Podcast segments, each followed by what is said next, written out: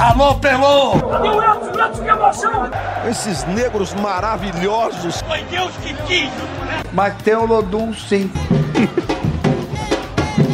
como, é, como, é que não, como é que não tem o Lodum? Segue o Baba!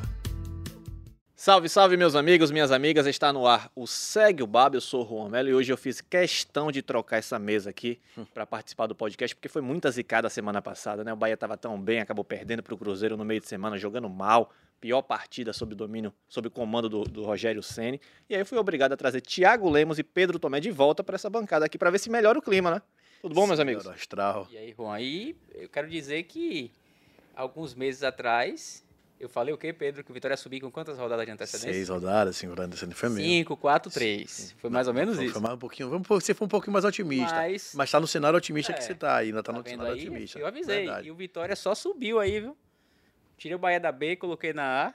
Aqui no Você GE. tirou o Bahia da Olha B e aí, colocou na... E o descobrimos- Vitória saiu da C, tá chegando na A também. Descobrimos qual era a questão. A gente ficou. Ontem eu fui interpelado por um colega do Rio de Janeiro, numa reunião de rede que a gente tem. E a pergunta foi: pô, a gente podia fazer um VT explicando é, o que foi que aconteceu com o Vitória subir. E aí eu conversei, a gente- conversamos com uns 10 minutos sobre os mais possíveis e imagináveis motivos para o acesso do Vitória e esqueci que A resposta era tão simples. Lemos. Era tão estava simples. na minha frente o tempo Pois todo. é. Isso é a solução dos problemas. Eu imagino quanto temos, tempo Lemos não guardou essa, esse comentário para fazer aqui. Quanto tempo você está guardando no coração esse comentário, Um né? tempinho, na hora certa, aí veio no dia certo, tá vendo? Pois é, mas agora, aproveitando, já que você puxou esse assunto do Vitória, que o Vitória também não tem semana ruim, né? As semanas do Vitória têm sido muito boas. Então vamos começar com Vitória em razão disso. Vitória que, de fato, está perto de conseguir o acesso 99,92%. Ninguém aqui vai brigar com os números, né? O acesso do Vitória é certo. Falta descobrir o quando. O quando já vem esse final de semana, vocês acham um pouco provável? Eu não brigo com números, por isso que eu acho que não vem nesse final de semana, porque são cinco combinações de resultados possíveis além da vitória. Da vitória, mais quatro combinações. E aí eu não vou brigar com os números, porque alguns jogos são muito. Você olha e fala, pô, não vai. O Guarani dificilmente vai perder do Botafogo. Vai perder ponto do Botafogo dentro de casa. É, acho que o Criciúma também não perde ponto pro Sampaio Correia dentro de casa. Então, por isso. Mas vai ser um protocolo. Vitória vai encaminhar. Encaminhar não. O acesso do Vitória está certo. Está encaminhado, está certo. Só que eu acho que não vai ser pela quantidade de combinações que precisa. Se fosse dois jogos, mais um jogo. Acho que sim, mais quatro jogos, acho que não. Acho que, acho que não acontece, o que não diminui absolutamente nada, né? Não vi agora. Talvez seja até bom você se manter em estado de alerta o maior tempo possível, melhor para Vitória. Mas se tivesse que apostar, eu não apostaria no acesso contra o Juventude, apostaria no jogo contra o Vila Nova. Acho que sim. Acho que o Vitória ganha do Juventude, faz um jogo como tem feito, o Vitória está fazendo um jogo maduro. Mas ainda, pela combinação de resultados, o Vitória não sobe nesse, oficialmente, né? Porque na primeira divisão o Vitória já está. Exatamente. Eu- antes de passar para você, Lemos, eu vou só citar esses resultados que influenciam na- na- no final de semana do Vitória, né? Para o Vitória subir, o Vitória teria que vencer o Juventude em casa no próximo domingo e teria que torcer para o Guarani em casa, perder para o Botafogo de São Paulo. Lembrando que o Guarani não vence há três jogos, mas o Botafogo também está no meio de tabela e vem de vitória sobre o Novo, Novo O Horizontino. Guarani é um dos melhores mandantes da Série B, né? Exatamente. E também ainda busca o acesso, né? Evidentemente. Em caso, o Criciúma teria que não vencer o Sampaio Correia. O Sampaio Correia que não vence há quatro jogos e está na luta contra o rebaixamento. O Sampaio Correia que agora perdeu recentemente para o Vitória, né? E o Vitória também teria que torcer para em casa o Novo Horizontino que não vence há quatro jogos, também não vencer a Ponte Preta, que também vem em má fase, não vence há oito partidas e está na beira da zona de rebaixamento. E o último resultado que interessa ao Vitória seria que o Mirassol, fora de casa, não vencesse o Ituano, que não vence a oito. É é muito não vencer, né? Mas o É. Ituano não vence a oito jogos, também está na luta contra o rebaixamento. É muito resultado, né, Lemos? É isso. E, assim, esses, esses outros três jogos aqui, né? Criciúma, Novo Horizontino e Mirassol, são mais simples porque o empate é suficiente para o Vitória. Mas o Uhum. grande X da questão é o Guarani, que joga. É, é um dos jogos da vida do Guarani, né? Em busca do acesso. Ele precisa perder. Se fosse um empate, um tropeço, Sim. menos mal. Mas eu acho, Pedro me chamou a atenção para uma coisa aqui interessante. Para o Vitória buscar o título, confirmar o título, é importante que ele tenha, que ele se mantenha em alta, né? Sim. e, e competitivo. E o acesso talvez é, é, quebrasse um pouco essa, essa rotina né, de, de Uhum. jogos. Acesso muito antecipado. Antecipado. O Vitória ele vai, ele pode garantir três pontos contra o Juventude e três pontos contra o Vila Nova. E assim, com essas duas vitórias, acho que o Vitória não vai perder título mais, né? Ele garante o acesso e encaminha o título. Ele chegaria, na pior das hipóteses, faltando nove em disputa com cinco de frente. Isso. Ele chegaria pro jogo contra o Novo Horizontino, Esporte e Chapecoense. Sendo que outros times ainda vão ter jogos diretos, então É. eu vou cravar. O Vitória já é campeão. Tô cravando aqui. Depois que ele Depois ace- me cobrem. Depois, depois que ele tá dizendo que já previu o, o Vitória, o acesso do Vitória a cinco rodadas, ele tá empolgado aqui, quer, quer falar logo do título. Mas o título também tá bem encaminhado, 87,6% de chance do Vitória conquistar o título. Essa Série B também é muito maluca, né? Teve um colega nosso, Pedro, eu não vou dizer quem é, que tava dizendo até que o Juventude seria o maior candidato ao título da Série B. E o Juventude perdeu pro Tombense, não venceu o Londrina nas últimas rodadas. Então, assim, é uma Série B que também não dá para confiar em muita coisa, a não ser o Vitória, que vem com essa campanha regular. né? É, constante o tempo todo. O esporte, o Atlético, o, o esporte também fez uma campanha constante, né? Porque o esporte tem a cara, tem o selo Anderson Moreira de qualidade de Série B. Os times de Anderson oscilam demais. Tanto é que o Anderson foi demitido do Bahia no passado, tá fresco na memória da gente isso, né? Na reta final da Série B. É, e ainda assim pontua, né? O esporte tá jogando mal, desesperadamente mal, mas tá virando o jogo, tá buscando o resultado, tá buscando 3 a 0 contra a Ponte Preta no segundo tempo. Enfim, é, é- são times regulares, mas é isso. O Vitória continua mantendo a frente, apesar da, da- dessa disputa grande e das oscilações. O Vitória fez um campeonato muito constante. Eu acho que, em termos de justiça, e a gente vai discutir aqui se futebol é justo ou não, eu acho que o Vitória merece o título pelo que fez ao longo do ano. Foi muito mais constante do que os outros times, né? Tanto é que tá na frente, faltando seis rodadas, né? Então, Isso é, é- é- O Vitória, em relação a esses times que estão brigando ali em cima, é o time que. Ah, esse jogo é pra ganhar. Ele ganha. O Sim. Juventude, esse jogo do Juventude é pra ganhar. Ele tropeça. O esporte é a mesma coisa. isso. É, é, o número de tropeços desses times foi muito maior em- em- que do Vitória, por exemplo. Vitória, Sampaio Correia fora de casa. Sampaio Correia não tem mais interesse no campeonato, ele briga contra o rebaixamento, mas numa posição distante, Vitória vai lá e ganha. Não tem tanta complicação. Qual o jogo, além do CRB, que foi o 6 a 0 inclusive, que o Vitória é, é- é que, que esperava-se um, resu- um bom resultado do Vitória e não aconteceu. O Vitória perdeu jogos em casa, jogos mais duros, né? Sim. Criciúma, Atlético Goianiense, as duas derrotas. Sim. E perdeu jogos fora também contra times eh, mais cascudos que estão aí brigando. Não lembro aqui, além do CRB, que chegou até brigar em algum momento pelo acesso, mas não conseguiu se manter. Então, Vitória, nesses jogos, ah, tem que vencer esse jogo, Vitória venceu, pelo menos pontuou, não é isso? Então, Sim. acho que isso fez total diferença eh, nesta reta final agora. Isso é o que possibilita a gente fazer uma previsão de que o Vitória vai conseguir conquistar o título, porque por, causa, por conta dessa regularidade, né? Tem um Juventude agora que a gente espera até um bom resultado, o, o próprio Vila Nova aqui, eu confesso que semana passada eu estava pensando que esse acesso do Vitória fosse acontecer só contra o Novo Horizontino, né? Que é Uhum. posterior ao jogo do Vila Nova fora de casa, mas depois dos últimos resultados, eu acho que contra o Vila Nova é inevitável É, esse acesso. É, sim. Está muito próximo. Só que para enfrentar, mas antes do Vila Nova tem o Juventude. Para esse jogo, o técnico Léo Condé não tem o Yuri Castilho que está machucado e aí resta essa dúvida no ataque. A única dúvida, na minha opinião, em relação ao time que vai enfrentar o Juventude, quem que vai assumir essa posição do, do Yuri Castilho? Nos últimos jogos tem entrado com frequência o Zé Hugo. Sim. Só que o Matheus Gonçalves, que foi titular logo no início da passagem dele pelo Vitória. Quem que vocês acham como melhor opção para esse, pra essa lugar, esse lugar do Yuri Castilho? Tem uma questão ah, que é, e, e Lemos, que a gente precisa analisar, que é uma mudança muito drástica de formatação de jogo, né? O Yuri Castilho é um jogador de força física, de velocidade pelo lado, é um segundo centroavante. E você não tem ninguém, assim, o Helder teria essa característica, um pouco menos veloz do que, do que o Yuri, mas que não está no páreo para o jogo de, de, de domingo contra o Juventude. Eu acho que o Condé não está levando em consideração. E aí você vai ter que mudar a formatação do jeito de jogar. Eu, eu apostaria, talvez, pensando como Condé, pensando como Condé, eu acho que vai dar Zé Hugo, porque tem um, um jeito de jogar um pouco mais parecido com o que o Uri Castilho tem. É diferente, obviamente, fisicamente são, a altura é diferente, é, em posição física é diferente, mas é um pouco mais vertical, tanto, tanto quanto o Yuri Castilho, é um cara mais de velocidade, tem entrada na área, eu acho que está mais próximo disso aí, pensando como Condé. Pensando em formatação de jogo, eu pensaria na possibilidade do Giovanni Augusto. Que eu tiraria o Mateuzinho, que eu acho que está devendo já tem um tempo. O Mateuzinho não vem exatamente bem. Fez o gol contra. O jogo que ele fez aqui contra o Nobense. 1 a 0 Depois disso, acho que o Mateuzinho não veio bem. Veio no jogo contra o Cristiano, ele foi muito mal lá.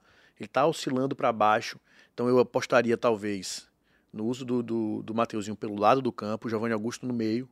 Que acho que o Mateuzinho pode render um pouquinho mais do lado do que no meio. não ter tanta imposição, ganha mais, menos confronto no meio campo. O Juventude gosta disso. O jogo de lá a gente lembra, né? O Juventude ganhou muito, muito confronto no meio campo contra o Vitória. E eu apostaria nisso. Em povoar o meio campo com o Giovanni Augusto, fazer Giovanni Augusto ficar ali mais próximo de, de, do Léo Gamalho. E o Mateuzinho na ponta esquerda, eu acho. Acho que poderia ser isso. O Oswaldo no lado, o Mateuzinho do outro. Talvez invertendo para ficar com as pernas diferentes, né? Dar o corredor para os laterais. E eu apostaria nisso. Mas acho. Vamos fazer uma aposta. Apostaria em Zé Hugo. Mas acho que Giovanni Augusto podia ser uma opção interessante. Me agrada essa sua segunda é, opção e também por conta do Zé Hugo entrar bem no segundo tempo. Acho que Sim. o Zé Hugo iniciando Sim. é uma outra situação. Ele Tanto é que ele começou, ele era titular no começo do ano e não conseguiu dar sequência porque ele tinha essas oscilações muito grandes. né? Exatamente. E você, Lemos? É, em relação ao, Ma- ao Ma- Mate- Mateuzinho pelo meio, é, me chamou a atenção quando o Pedro falou sobre ele, é que o Mateuzinho, ele some do jogo, né? É. Quando ele tá bem, ele aparece, ele participa, ele dribla, ele chama o jogo, sofre falta, chuta em gol, mas ele passa 10, 20 minutos sem pegar na bola. O mesmo acontece com o Ayrton às vezes, quando joga no meio campo Sim. é, quando joga no meio campo. E aí, é, eu, o Pedro não falou sobre Matheus Gonçalves. Eu não entendi porque o Matheus perdeu espaço no time do Vitória. Ele Ele, não tava jogando bem, né? é, mas assim, ele, em números, ele, ele deu quatro assistências naquela sequência que ele teve ali quando foi contratado, né, no, no início do retorno, na segunda janela. Depois ele perdeu espaço.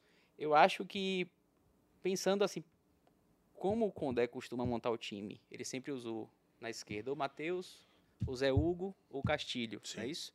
O Elton nem mais pela direita, assim como o Oswaldo, o Mateuzinho, inclusive, mais pela direita. Eu acho que o Matheus pode ser a alternativa do Condé.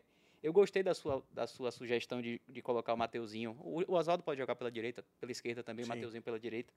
Com o Giovani, até porque o Giovani tem um refino técnico, né? Sim. É um jogo que. É um jogo grande, né? É um jogo difícil. Eu acho que, que, o- que o Giovani também pode ter essa oportunidade. Mas o Matheus Gonçalves, é, é, é, ele realmente caiu de produção, mas ele não teve mais chance, assim, Sim. nem em segundo tempo. É. Né? Dos dois, aconteceu dois últimos jogos não saiu do banco. É, É isso. desconfio que não tem treinado bem, né? Quando é muito disso, né? A É. gente já percebeu, ele já falou pra gente, ele já vê isso no dia a dia. Se não treina bem, não joga. Não joga. Eu acho que pode estar passando por isso. Talvez o cara se desmotive um pouquinho, tem, é normal. Fisicamente também, às vezes pode estar dando uma quedinha. Acho que pode passar por isso também. Minha questão sobre Giovanni é fisicamente. Se ele sustenta um jogo 90 minutos, acho difícil, considerando que ele estava um tempo É. inativo, dois meses fora, não joga como titular desde agosto. A questão do Giovanni, para mim, é mais física do que Sim, técnica, né? Porque tecnicamente ele pode contribuir bastante para o Vitória. Vamos ver, vamos ver o que o Léo Condé vai aprontar para o jogo deste domingo. Eu acho que não vai ter nenhuma invenção, porque depois do jogo CRB acabaram as É, invenções, é, né? Não vai. Essa é uma tese do nosso Rafael Teles, né? Que acabaram aquele jogo e deu, foi um dos ensinamentos para o Léo Condé.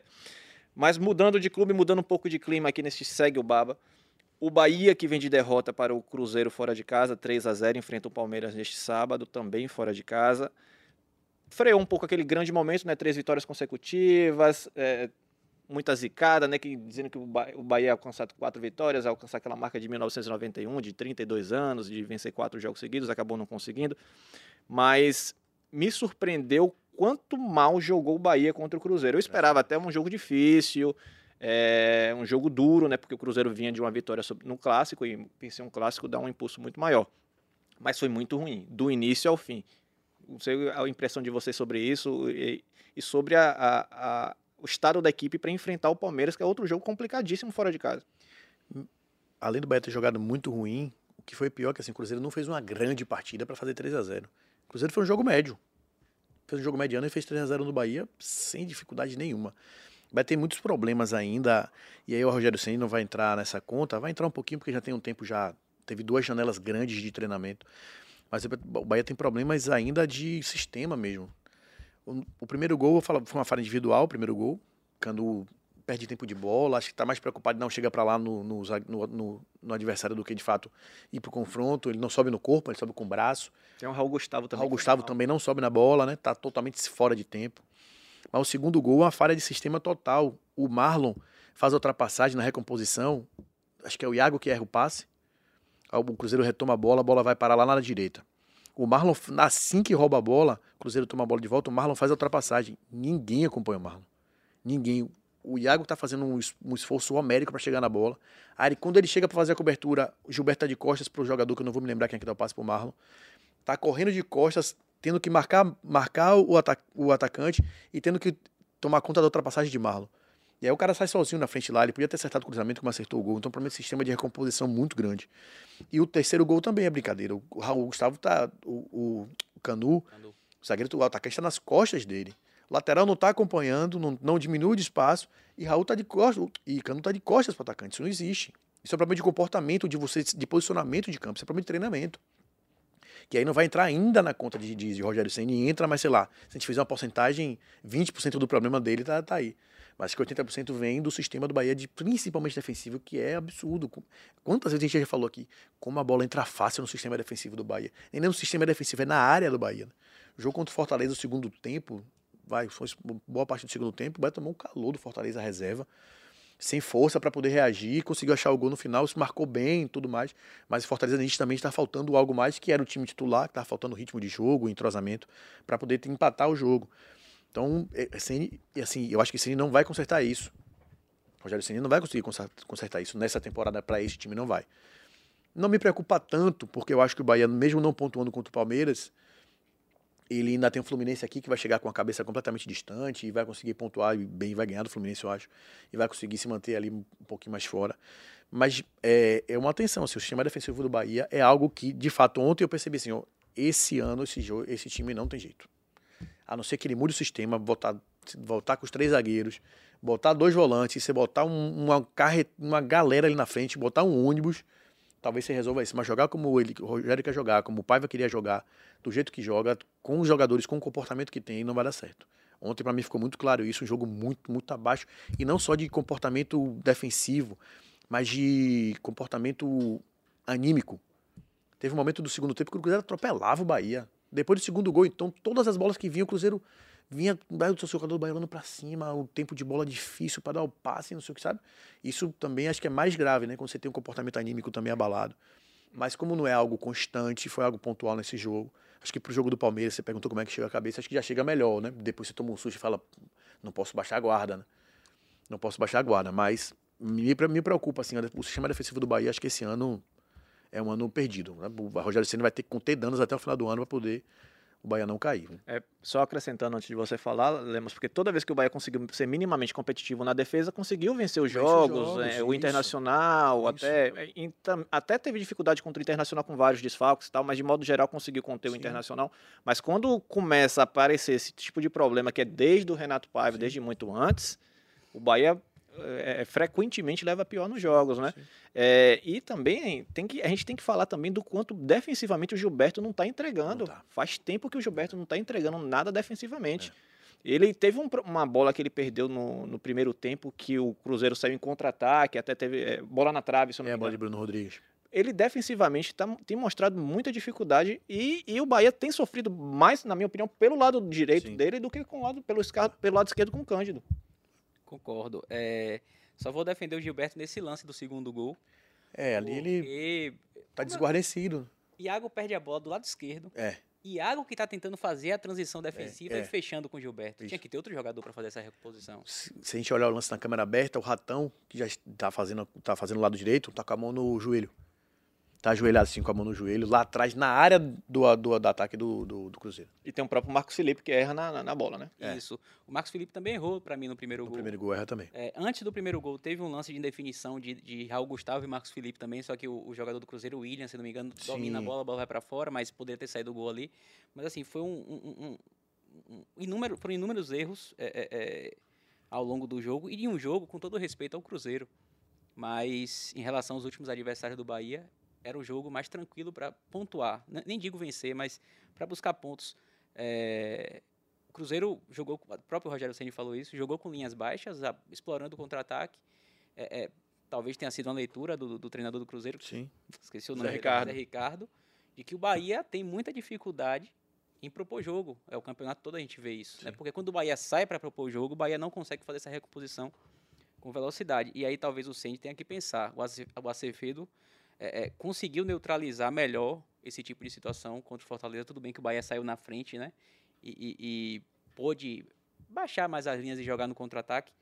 Mas é, é naquele segundo gol, por exemplo, se o Acevedo tivesse ali, talvez não, não, não houvesse esse espaço, porque o Rezende ele marca é, é, se deslocando em posição Sim. com o, de- o sistema defensivo. O Acevedo ataca a bola, ataca o lance.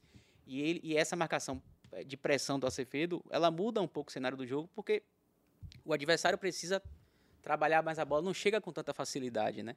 Então acho que talvez, acho que talvez contra o Palmeiras, por exemplo, seja uma alternativa, sei lá, ah, vamos jogar com três volantes, tira o, o, o Tassiano, o Tassiano não tá bem. É. Me diga aí qual foi a última partida do Tassiano que ah, foi, um- foi um bom jogo do Tassiano. Ele foi a escolha do Rogério Ceni para para substituir Cauli, né? Porque o Ratão entrou no ataque, inclu- inclusive Rogério Ceni errou para mim colocar o Ratão. Ademir é o atacante pela direita do Bahia, não é o Ratão. O Ratão vinha jogando pela esquerda, eu não entendo isso. Tudo bem que na última partida o Ratão entrou pela direita, entrou bem, fez gol, mas o Ademir, ele, ele teria essa velocidade, ele vai para um contra um, o Ratão não tem esse um contra um, né? E aí talvez seja o momento, voltando a essa, essa questão defensiva, de jogar com três volantes, fechar mais ali a casinha, soltar os atacantes, liberar mais os atacantes, já que não tem o Cauli, inclusive, né? É, eu ia falar isso. Acho que a questão do, do Rogério Ceni com a presença do Acevedo, ele já tinha falado antes que ele prefere um volante alto para recompor defensivamente, bola aérea, ele falou isso, por isso que o Rezende é titular. E a questão é, é a presença do Iago e do Tassiano, que nitidamente o Rogério gosta muito dos dois. Sim, sim. Ele chegou e já botou o Iago como titular. E ele nitidamente confia muito no Tassiano. Então eu acho que ele não está abrindo mão de colocar um segundo volante, que eu acho que seria o ideal para o Bahia hoje. Muito por conta da, da confiança que ele tem nesses dois jogadores, o Tassiano e o Iago. E ele Então- falou na, na, na coletiva após Fortaleza, após o jogo contra Fortaleza, que o Iago é o único jogador desses volantes que consegue receber a bola de costas, girar. Sim, Que o Rezende e o Acevedo, eles sabem jogar com De os zagueiros frente de frente. Fazendo aquela trinca de zagueiros para armar o jogo. Mas o Iago consegue jogar numa situação mais desconfortável. né? sim. Mas eu acho que para algum tipo de jogo, o Bahia, o Bahia tem aproveitado esse chutão para cima, né? Para brigar pela primeira e segunda bola. Então, sim. talvez seja a hora de usar o Acevedo. Sim. Mas talvez seja obrigatório mesmo, né? Porque agora com a ausência do Cauli, ele vai ser obrigado a mexer, né? Naturalmente, o Ratão entraria porque foi utilizado quando o Rogério Ceni não teve o Cauli. Mas a gente está falando de um jogo fora de casa contra o Palmeiras que vem de uma goleada em um clássico. E o Bahia precisando ao menos pontuar, né? Um pontinho já, tá, já ajuda o Bahia. Então, assim, eu acho uma boa possibilidade dele jogar com todos os quatro. No Não lugar, do, no lugar do Cauli. E deixar o ataque apenas com o Biel e com o Everaldo. Com o Tassiano, volta e meia participando. Soltar até os laterais, né? Que tem uma Isso. boa produtividade ofensiva, Isso. pode ser uma alternativa. Eu achei, eu vi um ponto positivo em Rogério, que é, o- é alguma, uma tecla que eu bato muito aqui, que é quando o treinador tem uma teimosia, um apego às suas ideias. No jogo contra o Fortaleza, claramente o Rogério falou o seguinte: se eu continuar jogando assim, eu vou tomar o gol. Ele tirou o Cauli, botou a Cefedo. Ele recuou o time e botou, falou: vou marcar e você no contra-ataque. Tirou o centroavante, botou o Ratão de centroavante, botou o Biel, botou todo mundo pra correr lá, a bola na pra... e, e o gol saiu assim, né? Sai numa, numa esplanada de, de. numa bola que é rebatida por Marcos Felipe. Marcos Felipe, mas nitidamente foi de jogador de velocidade que ele colocou. Então ele abriu mão da convicção e do estilo de jogo dele para poder ir atrás do resultado. E eu tô acreditando que ele pode fazer isso que o Juan falou no jogo contra o Palmeiras. O Palmeiras veio de um 5 a 0 contra o São Paulo, aquele gramado sintético, a bola corre que é uma beleza, vai botar a correria. E se o Bahia entrar desse jeito que entrou contra o Cruzeiro, vai tomar outro atropelo. Então, eu acredito muito nesse reforço de meio-campo. E ele botar o Tassiano para ser mais criativo, liberar mais Tassiano, liberar mais o Piel de recomposição. E ele entrar com a trinca ali de Iago, Acevedo e Rezende. Eu não duvido que ele, que ele abra mão desse sistema de, de bola no pé, de controle, para poder ter um jogo mais de, de resguardo, não. Eu acho Pra que ele pode fazer isso. Para conseguir competir mais com o Palmeiras. Agora é engraçado que a gente está falando aqui de Ratão entrar na, na vaga do Cauli, do próprio Acevedo, a gente não, não fala em, em Citadinho, né? Que é o cara que, em tese, É, seria para disputar essa, essa posição, ao menos ser uma sombra pro, pro, pro Cauli, não mas não, conseguiu ainda, né? não tem jogado. problema de Citadinho, nitidamente, a gente falou isso quando ele chegou, né? É físico, né? Físico. Ele não consegue embalar, e você não consegue ter ritmo de jogo, você não consegue acertar o físico, mas você para acertar o físico, para ter para se jogar, você tem que se credenciar para isso e claramente está faltando um E são jogadores completamente diferentes de- em Ah, termos de característica, sim. né? Você jogar com um ou com o outro faz toda a diferença. Cauli- Ele sinalizou essa, essa sobre o, o Citadini na coletiva também após o jogo contra o Fortaleza, que está faltando essa parte, que ainda precisa melhorar fisicamente para ter chance. Ele foi relacionado entre os 28, né, atletas que Sim. viajaram, mas não participou do jogo, não esteve no banco. Vamos ver agora se com com a ausência do Cauli, é provável que ele seja pelo menos é, Aí deve ser bem, pelo menos para ir para o banco, né? banco, né? É. Vamos ver. Mas falando em quem não participou do, do jogo, fal- nessa- chegando à parte final do, do Segue Baba, eu quero que vocês falem sobre o castigo de Jacaré. Castigo. Castigo de Jacaré. Já são três jogos que o Jacaré sequer figura no banco de reservas. Eu vou te dizer um negócio, Juan. Este jogo, especificamente do Cruzeiro, ele foi de castigo mesmo. Porque ele fez aniversário na terça-feira. E se você deixar aniversário de Jacaré na terça-feira, ele sem jogo, sem viagem, obviamente ele tá indo pro aniversário dos outros. Segunda-feira, com aniversário com o jogo na quarta. Você imagina se na terça-feira, aniversário dele, sem jogo, sem compromisso profissional, o que é que Jacaré não ia fazer? Então, obviamente que Jacaré foi levado pra lá, mesmo não sendo usado em nenhum dos dois jogos, pra poder, ó, meu filho, você se acalme. Acalme essas suas mandíbulas nervosas. Eu não sei nem se o jacaré bebe, eu tô falando aqui, mas eu não sei se ele bebe, ele é visto em festa, né? A gente vê em vídeo em rede social, não sei se bebe. Mas só o fato de ir pra noite, perder noite e tudo mais, isso já, já prejudica a recuperação dele. Nem sei se prejudica, porque eu lembro de ter ouvido de um colega, ex-jogador, colega porque ele é comentarista também. E aí você, quem que tiver em casa vai adivinhar aí quem é ou não é, porque tem um monte de ex-jogador que é comentarista aqui na Bahia hoje. que o Nonato, o preparador físico, chegou uma vez para o Nonato e falou assim: velho, você devia respeitar o que a natureza lhe deu.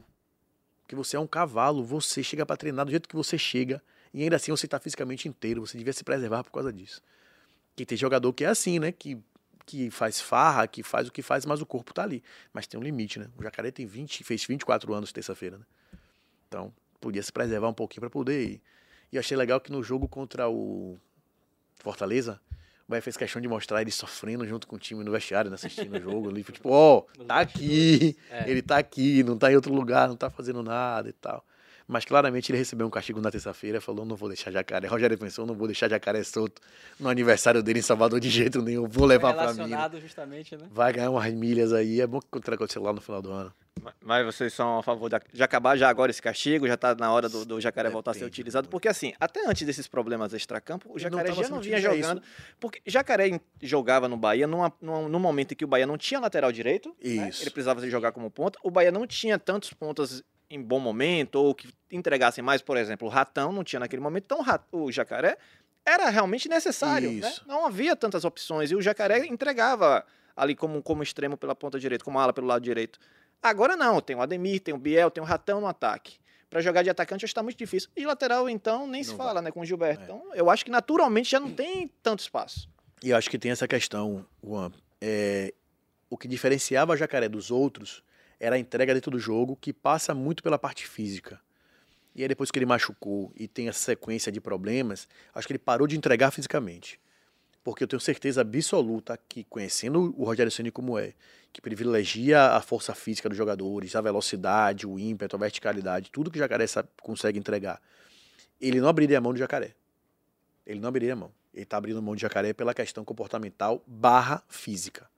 Porque o jacaré não está entregando o que entregava muito por isso. Porque além de estar tendo os excessos, não conseguiu voltar fisicamente bem. E aí por isso que ele perdeu espaço. Isso é fato.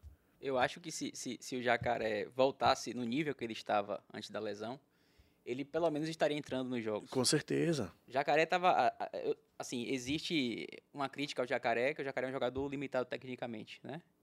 É, Mas o Jacaré estava jogando num nível que talvez só o Cauli e o Biel o superassem, né? Sim. O Bahia naquele início de, de primeiro turno do brasileiro, o Jacaré estava entregando muito. É, talvez ele fosse o principal. Acho que Cauli conseguiu subir de nível de, de lá pra cá. Acho que Jacaré era o principal jogador do Bahia Biel- naquela Biel, fase. Biel estava carregando o Bahia naquela época. Sim, acho que- que foi isso. Tecnicamente, você tá falando. É. Aí o que acontece? Ele, ele recebe é, é, é, essa geladeira aí, né? Nesse, nesse período, é, fica fora dos jogos e tal.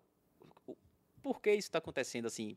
Eu não vi o fã-clube do Jacaré, porque a torcida do Bahia tem, tem uma, uma grande parcela aí que- Uhum. que, que gosta do Jacaré. Eu não vi, não vi esse apoio ao Jacaré, justamente porque o Bahia está vencendo. Sim. Mas se o Bahia emenda uma sequência negativa agora, vão começar a pedir a volta do Jacaré, vão começar a cobrar, né?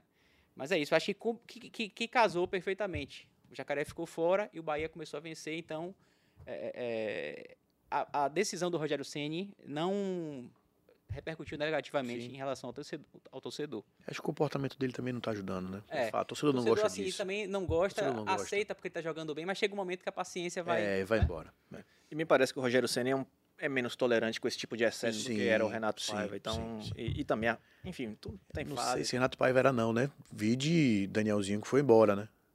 Danielzinho foi embora, mas é isso. Danielzinho não era tão útil quanto o Jacaré. Talvez a tolerância fosse maleável, né? Eu acho que o Jacaré pediu pa- passagem pelo que vinha jogando, porque no início ele Isso. era reserva. Mas tudo, é- tudo se resume ao que vem jogando. Se você fizer isso e jogar e entregar, Isso. tá é, lá. é entendeu? isso. Pelo menos o que eu acho, né? Se você. é, O extra-campo que você faz no seu noite, você que sabe. Mas dentro de campo, É se você isso. entregar, pra mim tá pago. É isso aí. É, eu- falando sobre o Renato Paiva, ele aceitou porque não teve jeito. Porque o Jacaré Sim. tava mostrando, a torcida tava pedindo, ele tinha que colocar pra jogar.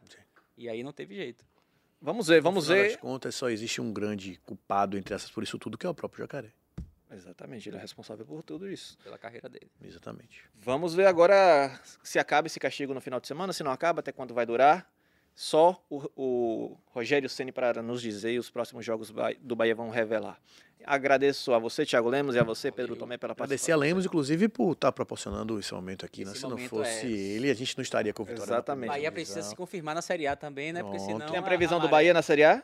Sul-Americano, eu acho que, que dá pra conseguir. Pronto, então vamos lá. O cara pre, eh, previsão de, do, do Vitória com cinco jogos de antecedência pro acesso, vai ser campeão e o Bahia vai 4 ou 3, calma. 4 a aí. 3 e o, e o Bahia vai conquistar uma vaga na Sul-Americana. é. Cobrem Thiago Lemos ou procurem ele no Twitter, thiago.leemos. Já dei, velho. já, dei a, já dei a dica aí, viu? Valeu, pessoal. Agradeço a participação. Até a Valeu. próxima. Alô, Pelô! Cadê o Elton? O Elton, que emoção! Esses negros maravilhosos. Foi Deus que quis! Mas tem o Lodum, sim. como, é, como, é que não, como é que não tem o Lodum? Segue o Baba.